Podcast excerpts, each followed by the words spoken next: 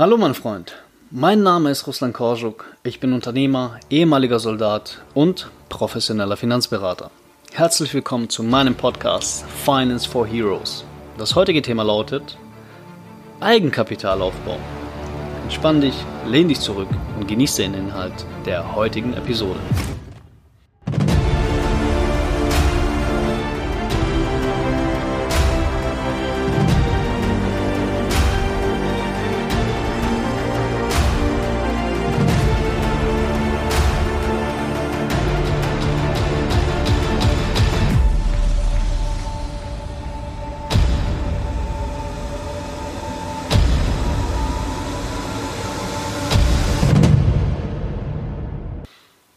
Als Soldat kannst du in Immobilien investieren, ohne Eigenkapital einsetzen zu müssen. Das ist inzwischen kein Geheimnis mehr. Nichtsdestotrotz ist es nicht verkehrt, Kapital auf der Seite zu haben. Zum einen bekommst du bessere Finanzierungskonditionen, wenn du äh, Kapital vorweisen kannst, als wenn du gar kein Geld hast. Und zum anderen kann es sich ja je nach Immobilie richtig lohnen, etwas eigenes Geld einzusetzen. Es ist also immer gut, Geld auf der Seite zu haben und wenn es dann konkret um einen Kauf einer Immobilie geht, kannst du ja immer noch entscheiden, ob du es einsetzen möchtest oder nicht. Zuallererst sollten wir aber die Frage klären, wie viel Geld du dir als Sparziel vornehmen solltest, um Eigenkapitalaufbau zu betreiben. Dabei müssen wir mal zwei Begrifflichkeiten voneinander unterscheiden. Es gibt da nämlich zwei Dinge, die die meisten Leute immer wieder miteinander verwechseln. Das eine sind die sogenannten Kaufnebenkosten die beim Kauf einer Immobilie anfallen. Dazu gehören Notargebühren, Grunderwerbsteuer und Gerichtskosten für die Eintragung im Grundbuch. Diese Kosten belaufen sich je nach Bundesland auf ca. 7% der Kaufsumme. Wenn du also eine Immobilie im Wert von 100.000 Euro kaufst, dann solltest du ca. 7.000 Euro für die Kaufnebenkosten vorweisen können. Das andere ist das eigentliche Eigenkapital. Das ist der Geldbetrag, den du bezahlst, um die Finanzierungssumme zu reduzieren. Wenn du also eine Immobilie im Wert von 100.000 Euro kaufst und 10.000 Euro Eigenkapital einsetzt, dann beläuft sich die gesamte Finanzierungssumme auf 90.000 Euro. Soweit so cool. Für den Kauf deiner ersten Immobilie solltest du als Soldat mal einen Geldbetrag von 7.000 bis 10.000 Euro anpeilen. Damit stehst du sehr gut vor der Bank da und kannst im Zweifel entscheiden, ob du dieses Geld einsetzen möchtest, um die Finanzierungssumme zu reduzieren oder eben nicht. So, wie kommt man jetzt als Soldat am schnellsten an 10.000 Euro? Ich meine, das ist eine Menge Geld und das Geheimnis dabei ist, Trommelwirbel, Trommelwirbel, sparen. Ja, ich weiß, das klingt total verrückt und bescheuert, aber du musst tatsächlich Geld auf die Seite sparen, es also nicht ausgeben, um das Ziel von 10.000 Euro zu erreichen. Dabei gibt es allerdings unterschiedliche Vorgehensweisen. Die eine ist, dass du dir einfach beim Konsum äh, eine Grenze setzt, dass du darauf verzichtest, einen Teil deines monatlichen Geldeingangs zu verballern. Und die andere ist, dass du dir zusätzlich zu deinem Regeleinkommen noch weitere Einkommensquellen erschaffst, um dein Ziel schneller erreichen zu können. Ich empfehle hier eine Kombination aus beidem. Schauen wir uns zunächst einmal das klassische Sparen an. Wenn du hier einfach ein paar Regeln beachtest, funktioniert das Ganze besser, als du zunächst glauben magst. Zuallererst ist es wichtig, dass du dir deiner Einnahmen, vor allem aber deiner Ausgaben vollkommen bewusst bist. Am einfachsten funktioniert das, wenn du einfach mal genau diese beiden Positionen gegenüberstellst. Das heißt, du schreibst dir auf, wie viel Geld bei dir monatlich reinkommt, also zum Beispiel 2000 Euro, und dann ziehst du alle fixen Ausgaben davon ab. Also Miete, Versicherung, Sprit, Lebensmittel und alle weiteren Dinge, die du zum Leben brauchst.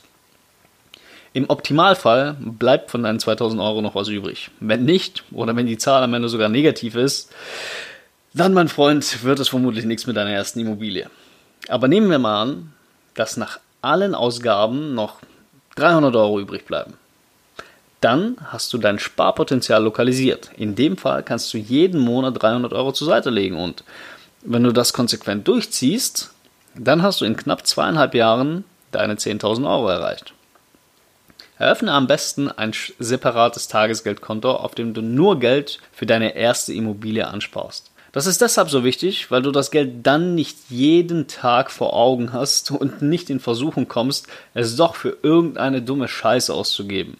Wenn du alles über ein Konto machst, so nach dem Motto, was ich nicht ausgebe, das bleibt dann halt für die Immobilie übrig, dann kann ich dir mit nahezu an Sicherheit grenzender Wahrscheinlichkeit versprechen, dass das nicht funktionieren wird. Glaub mir, ich habe es probiert, das funktioniert nicht. Wenn du Geld übrig hast, wirst du es ausgeben. Punkt. Das ist fast schon wie ein universelles Gesetz. Du musst also sicherstellen, dass du das Geld vor dir selbst schützt. Das ist extrem wichtig. Spare dein Geld also immer direkt am Monatsanfang auf dein separates Immobilienkonto. Richte am besten einen Dauerauftrag ein, der dafür sorgt, dass deine 300 Euro unmittelbar nach dem Gehaltseingang auf dein Immobilienkonto überwiesen werden. Dann kannst du den Rest, der auf deinem Konto übrig bleibt, ausgeben, wie du fröhlich bist, ohne aus Versehen deine Reserven für deine erste Immobilie versehentlich, unwillentlich, ohne darüber nachzudenken, anzugreifen. Je weniger Geld du unnötig ausgibst, desto mehr Geld kannst du dir für deine erste Immobilie auf die Seite sparen. Logisch, oder? Genau deshalb empfehle ich dir ein Haushaltsbuch zu führen. Schreibe dir auf, wofür du Geld ausgibst. Wenn du Geld für Zigaretten ausgibst, schreibe es auf. Wenn du Geld für Essen ausgibst, schreibe es auf. Wenn du getankt hast, schreibe es auf. Wenn du Bier gekauft hast, schreibe es auf. Dadurch vermeidest du unbewusstes Geld ausgeben. Die meisten Leute geben Geld einfach unkontrolliert aus und wundern sich dann, warum sie schon Mitte des Monats im Dispo sind. Damit dir das nicht passiert, solltest du deine Ausgaben ganz genau überwachen. Dadurch entdeckst du vermutlich sogar die eine oder andere unnötige Sache in deinem Ausgabeverhalten und entdeckst vielleicht sogar noch mehr Sparpotenzial, bei dem du dir noch mehr Geld äh, ansparen kannst. Und wenn ich aufschreiben sage, meine ich damit, dass du dir eine App dafür runterladen und deine Ausgaben dort eintragen sollst. Ich meine, das Handy hast du sowieso immer dabei und das ist genau original 5 Sekunden Aufwand, eine App aus der Tasche zu ziehen und einzutragen, wofür du gerade Geld ausgegeben hast. Wenn du das zur Gewohnheit machst, wird das easy. Dafür gibt es etliche Apps, zum Beispiel Daily Budget, Finanzguru, Money Control und viele, viele, viele, viele mehr.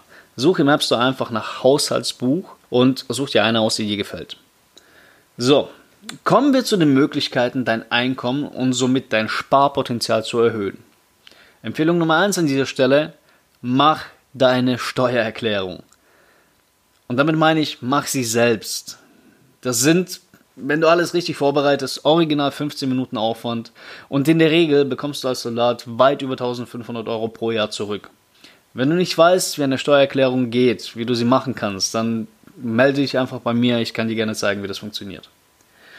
Gehen wir mal davon aus, dass du jedes Jahr 1500 Euro aus der Steuererklärung rausbekommst. Dann sind das umgerechnet 125 Euro im Monat, die du dir zusätzlich zu deinen 300 Euro für deine Immobilie auf die Seite sparen kannst. Insgesamt erhöht sich deine Sparrate also auf 425 Euro und deine Spardauer für die 10.000 Euro reduziert sich auf gerade einmal zwei Jahre. Du hast ja also ein halbes Jahr Sparen erspart, Wortwitz, indem du einfach deine Steuererklärung gemacht hast. Das sind so die einfachsten Basics, die in der Regel jeder Lanze hinbekommen sollte.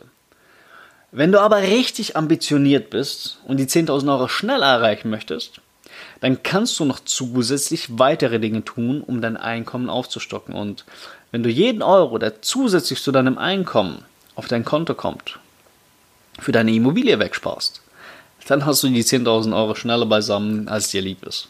Wenn du regelmäßig mit dem Auto weite Strecken zur Kaserne und von der Kaserne wieder nach Hause fährst, dann nutze auf jeden Fall Carsharing-Dienste wie BlaBlaCar. Nimm bei jeder Fahrt so viele Leute wie möglich mit und lass dich dafür bezahlen. Ich meine, die Strecke fährst du so oder so.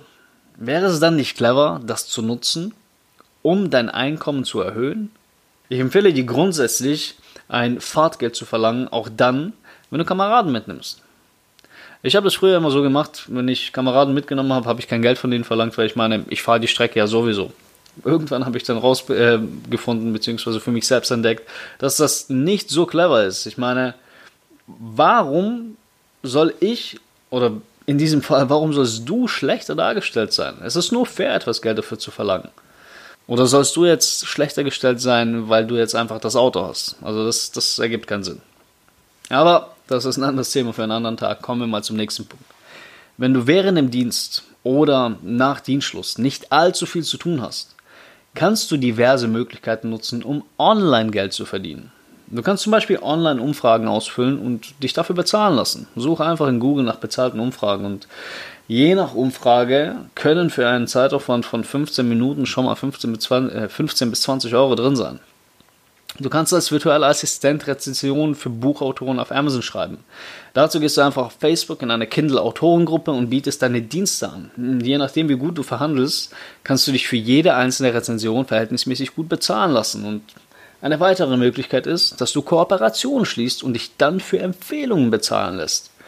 Empfehlungsmarketing ist insbesondere in der Finanzbranche ein sehr beliebtes Marketing-Tool. Wenn du zum Beispiel einen Finanz- und Versicherungsberater hast, mit dem du selbst sehr zufrieden bist, dann kannst du dich von ihm dafür bezahlen lassen, dass du ihn weiterempfiehlst. Geh einfach mal proaktiv auf ihn zu und sprich ihn auf das Thema Tippgeberprovision an. Wenn er fair ist, dann kannst du pro Kunde, den er durch deine Empfehlung gewinnt, mehrere hundert, manchmal sogar tausend Euro verdienen. Und das auch noch völlig legal. Es gibt noch tausende weitere Möglichkeiten, zusätzlich an Geld ranzukommen. Du kannst zum Beispiel auf Flohmärkte gehen, Zeug günstig einkaufen und es dann bei eBay Kleinanzeigen teurer verkaufen. Du kannst Zeug bei eBay Kleinanzeigen günstig einkaufen. Viele Leute haben da zum Beispiel einen Schreibfehler hin. Wenn es zum Beispiel darum geht, ein Mountainbike zu kaufen, dann äh, suchen die meisten Leute nach Mountainbike in der richtigen Schreibweise. Viele Leute stellen aber ein Mountainbike mit AU geschrieben rein und wundern sich dann, warum es keiner kauft und setzen die Preise dann entsprechend nach unten. Wenn du auf eBay Kleinanzeigen also nach Produkten mit Schreibfehlern suchst, diese dann günstiger einkaufst und mit der richtigen Betitelung teurer verkaufst, kannst du auch ordentlich Geld machen. Du kannst Nebenjobs am Wochenende annehmen oder dir sogar ein eigenes Online-Business aufbauen. Setz dich einfach mal ran und such nach den Möglichkeiten, die die heutige Zeit zu bieten hat. Es ist auf jeden Fall möglich. Wichtig ist, dass du dir bewusst machst, dass es A sehr wohl sehr schnell möglich ist, sehr viel Geld zusammenzubekommen, wenn du nur willst. Und B, dass es vermutlich viel schneller gehen kann, als du zunächst für möglich hältst. Fang einfach mal an. Das ist das Allerwichtigste. Und je länger du das machst, je länger du dich mit der Materie beschäftigst, desto besser wirst du darin und desto schneller kommst du an deine erste eigene Immobilie ran. Wenn du Hilfe dabei haben möchtest, dann melde dich einfach mal bei mir. Ich kann dir gerne dabei helfen, eine Strategie zu entwickeln, mit der du am schnellsten an deine erste Immobilie rankommst. Und wir kommen zur Frage des Tages. Was wirst du tun, um schnellstmöglich 10.000 Euro auf die Seite zu sparen? Das war's für heute. Wenn dir die Idee von Finance for Heroes gefällt, dann hilf mir dabei, die Message zu verbreiten. Wenn du diese Idee unterstützen möchtest, dann abonniere diesen Podcast, bewerte ihn mit 5 Sternen und lass gerne einen Kommentar da. Folge mir auch auf Instagram und auf Facebook. Hier findest du mich unter dem Namen Russland Herbst oder auch unter Finance for Heroes. Und wenn du möchtest, kannst du mich auch gerne auf meiner Webseite www.financeforheroes.de besuchen und mir schreiben oder mich einfach auf Social Media kontaktieren. Das geht am einfachsten.